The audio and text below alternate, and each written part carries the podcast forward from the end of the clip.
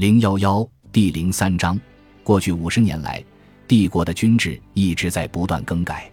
旧有的平时务农、闲习训练、战时打仗的府兵制，已经越来越无法满足军事需求。帝国的边境朝各方不断扩张，甚至往南跨过熊江，越过密林丛生、瘟疫遍布的南蛮之地，直到出产珍珠的大海。帝国与西边的塔古国。北边的博古各部落不断有小范围的摩擦和争端，还要保护好丝绸之路的贸易，这就让兵农合一的府兵制显得有点捉襟见肘，无法满足戍边和守卫的需要。所以，在帝国的边塞延伸得越来越远的时候，府兵制几乎已经名存实亡。现在大家普遍认为，士兵应该是专职的。奇台帝国从长城外的游牧民族中招募了许多士兵，选拔了不少将领，甚至还封了一些最为强大的异域将领做藩王。这意味着军事制度的改变，非常大的改变。数年以来，士兵完全由国家供养，从帝国国库支付军费，由全国的农夫和劳动者供应粮食、武器、各式军需，甚至还有各种训练消耗。一方面，这样的制度可以训练出更富有战斗力的士兵，但另一方面，常备军的出现就意味着全国赋税大幅增加，这是最直观和显著的后果。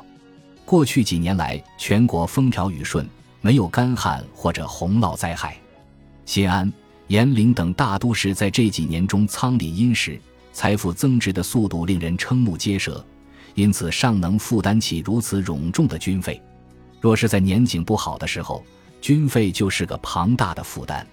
不管是一个人还是一个国家，某些隐疾总是会在平日里逐渐积累，到一定时候才会爆发出来。所谓福无双至，祸不单行，世事往往如此。月盈则亏，杯满则溢。繁盛如昂贵华丽的檀香木，心子里却难免会被蛀虫偷偷啃噬。唯有夜深人静时，才能听到那细碎的声音。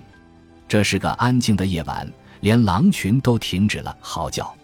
戍守铁门关的将士明白，黑夜已快过去，临近夏日的时节，黑夜越来越短，晨曦即将宣告新一天的到来，就如县里的傀儡戏拉开帷幕。好像这个比喻不太恰当。在铁门关墙上执勤的宁武杰想着，他曾经在陈瑶县看到过傀儡戏。宁武杰是一个地地道道的奇台人，跟随父亲和兄长从军到了此地。他没有田地糊口，也没有回乡省亲的必要，因为他尚未娶亲。于是他把自己半年的省亲假花在了铁门关和相距五天路程的陈瑶县之间。酒肆、饭铺还有烟花女子，总能榨干他袖袋里的每一个铜板。有一次，他被获准半月的假期，就自己一个人去了陈瑶。回乡的路实在是太遥远了，陈瑶一直是他所见过最大的县城，大的让他瞠目结舌，所以他绝不相信帝国里还有比陈瑶还大的城市，不管别人怎么说都不可能。他戍守的关隘在晨曦的照耀下显得宁静而悠远，朝阳从悬崖顶部升起，把悬崖的投影拉长，然后逐渐驱赶笼罩在山谷里的阴影，最终升上空中。照亮了他们背后强大的帝国。宁武杰从来没有见过大海，但是想到奇台帝国的边界已经向东延伸到了海边，他就会特别高兴。传说中东方的群岛是神仙居住的地方。他低头看了看昏暗且尘土飞扬的教场，整了整头盔。铁门关的指挥官对着装要求非常严格，就像只要谁没有穿戴好盔甲、配好长剑。就会立刻听到他古人咆哮着从山谷冲出来攻打城墙一样，真是荒唐。宁武杰张开那缺了一颗门牙的嘴，朝地上啐了一口，说的就像国力强大的奇台帝国派到铁门关戍边的三百士兵是三百只不堪一击、只会嗡嗡叫的蚊子一样。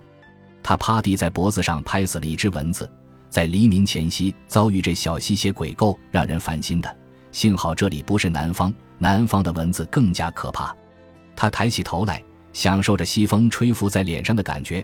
天上的星星都快看不见了。等到晨鼓响起，他就可以结束执勤，好好吃一顿早饭，然后睡觉。他又扫了一眼空荡荡的山谷窄道，突然间发觉里面有动静。薄雾渐渐散去，他看到的东西逐渐清晰。宁武杰惊叫一声，立刻派传讯兵去叫指挥官。在日出时分，出现一个孤零零的人，对要塞尔严构不成半点威胁。可是他太不寻常了，足以惊动指挥官。那人渐行渐近，他举起一只手，示意将城门打开。宁武杰被他那嚣张的气焰弄得有点恼火。突然间，他看到了那人乘的马匹，他愣住了，死盯着那匹马和那个人。他们在清晨的薄雾间渐行渐近，变得清晰无比。就像神灵从雾中降临到人世间，这真是让人震惊。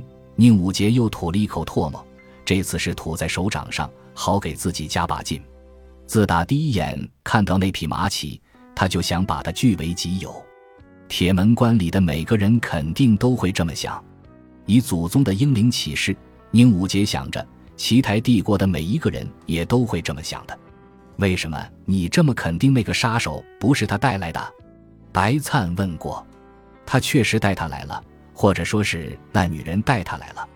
别耍你的小聪明，奇台人，你明白我的意思？这话里有些嘲讽的意味，可以理解。他们已经喝了八九杯了，至少，好吧，在西安城数酒杯是一件很没教养的事情。夜已深沉，明亮的月光照耀着这间小屋，沈太倒也点了蜡烛。想着烛光或许会给白灿一点慰藉，鬼魂一如既往的在外面游荡，他们也一如既往的能听到哀嚎声。已经习惯了的沈太突然间意识到，这是他待在这里的最后一夜。他总觉得窗外的鬼魂似乎也知道了这一点，而白灿不习惯，他不可能习惯。死者的哭号饱含着痛楚和愤怒，那无休无止的苦痛。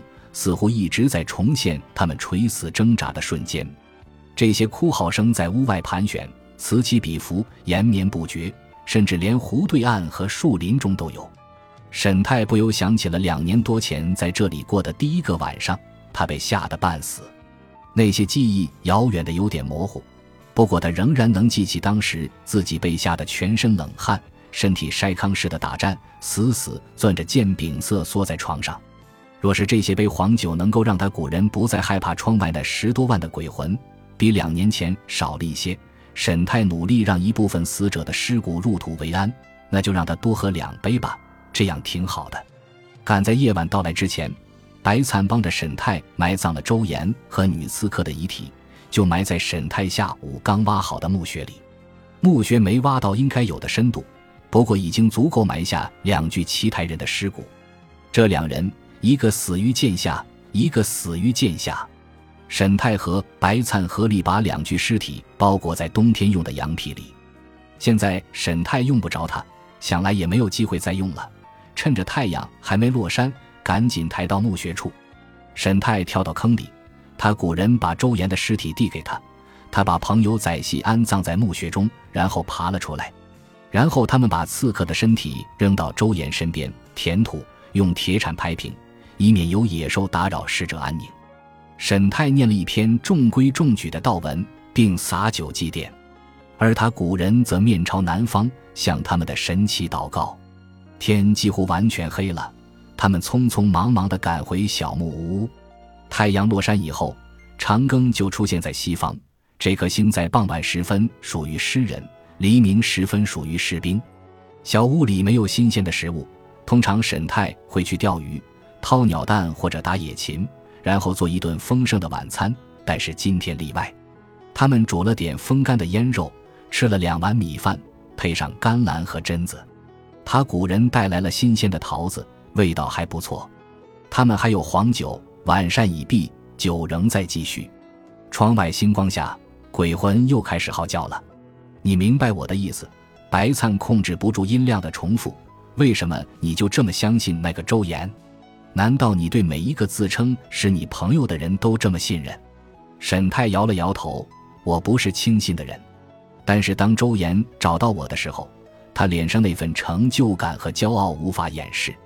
还有当那个刺客拔剑相向时，他是真的震惊，说的像奇台人不会骗人一样。沈太又摇了摇头。我了解他。他喝了一口酒，看来也有人很了解我，因为有人明确告诉那个女刺客不要跟我战斗。他说过，他更希望光明正大的击败我，杀了我。还有，他知道我在这个地方，只是瞒着周岩而已。他先让周岩去我家里打听消息，并没有透露丝毫口风。如果从他嘴里泄露出来，会引起周岩的怀疑。